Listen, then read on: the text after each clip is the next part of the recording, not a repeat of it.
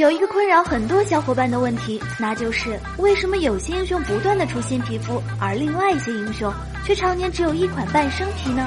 这个问题大家很容易就得出结论，那就是出皮肤的都是些颜值高的英雄，销量自然好；而不出皮肤的，要么冷门，要么颜值不高，就算出了新皮肤，恐怕大家也不愿意买单。这种推测很容易得到大家的理解，但是天美的思路向来和我们的差异很大，所以这些英雄的皮肤应该另有隐情。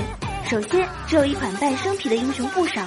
抛开那些最近才出的英雄，远的就有黄忠、廉颇、成吉思汗；近的话，李信、奕星、司马懿、元歌。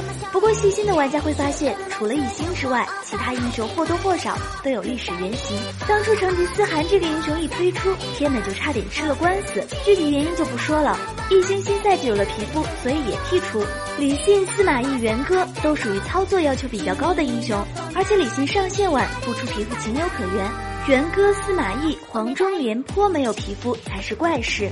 这几个英雄不仅不冷门，甚至可以说热度和强度都非常高。廉颇打不死的小强，黄忠坐地炮台，司马懿和元歌都是可以秀得飞起的英雄。而且元歌和司马懿颜值都很高，为什么不出皮肤呢？